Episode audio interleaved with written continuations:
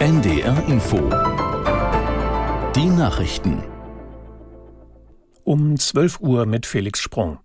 Nach der tödlichen Messerattacke in Paris hat Frankreichs Präsident Macron den Angehörigen des Opfers sein Beileid ausgesprochen. Bei dem Getöteten handelt es sich um einen jungen Deutschen. Aus Paris Stephanie Markert.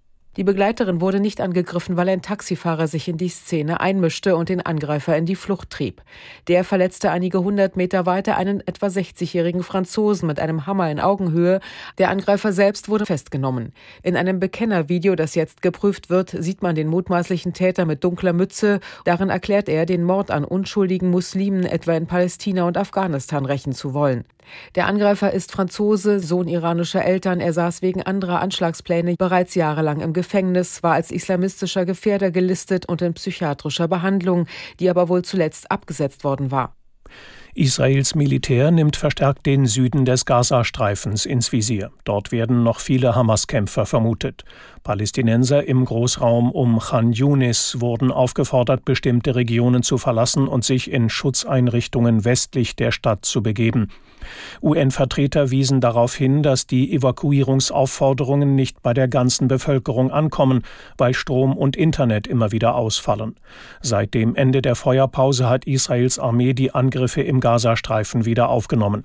Die Hamas schoss erneut Raketen auf israelisches Territorium ab. Die FDP stellt die von der Regierung beschlossene Erhöhung des Bürgergeldes wieder in Frage. Die staatliche Leistung soll zum 1. Januar für alleinlebende Erwachsene von 500 Euro auf rund 560 Euro monatlich steigen. Aus Berlin Markus Sambale. Gestern schon hatte Bundesfinanzminister und FDP-Chef Christian Lindner das Bürgergeld als möglichen Sparbereich genannt, angesichts der Milliardenlücken im Haushalt. Der Generalsekretär der FDP, Bijan Girsaray, fordert heute in der Bild am Sonntag einen Stopp der Bürgergelderhöhung. Er verweist darauf, dass die Inflation derzeit niedriger ist als bei der Berechnung angenommen. SPD und Grüne wollen an der Bürgergelderhöhung festhalten. Die Anhebung des Bürgergelds ist auch in den Unionsparteien umstritten. Bayerns Ministerpräsident Markus Söder von der CSU fordert eine Verschiebung um ein Jahr. Söder sagt im Stern, es brauche mehr Motivation, um arbeiten zu gehen.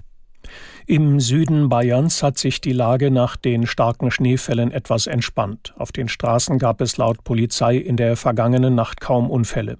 Am Münchner Flughafen läuft der Betrieb langsam wieder an. Einschränkungen wird es aber erst einmal weitergeben.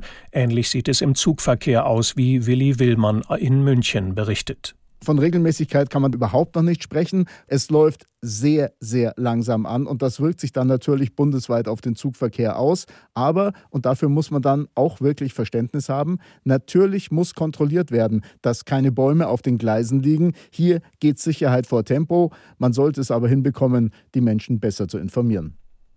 Das waren die Nachrichten. Das Wetter in Norddeutschland. Viele Wolken, teils auch heiter. Vereinzelt noch etwas Schnee. Höchstwerte minus zwei bis plus vier Grad. Morgen viele Wolken, etwas Sonne und gebietsweise Schnee, minus drei bis plus zwei Grad. Am Dienstag von Westen her Schnee und Regen, minus ein bis plus fünf Grad. Am Mittwoch Regen, ein bis fünf Grad. Es wird zwölf Uhr. vier. NDR Info Podcast. Jetzt. Vertikal, horizontal. Glaubens- und Gewissensfragen.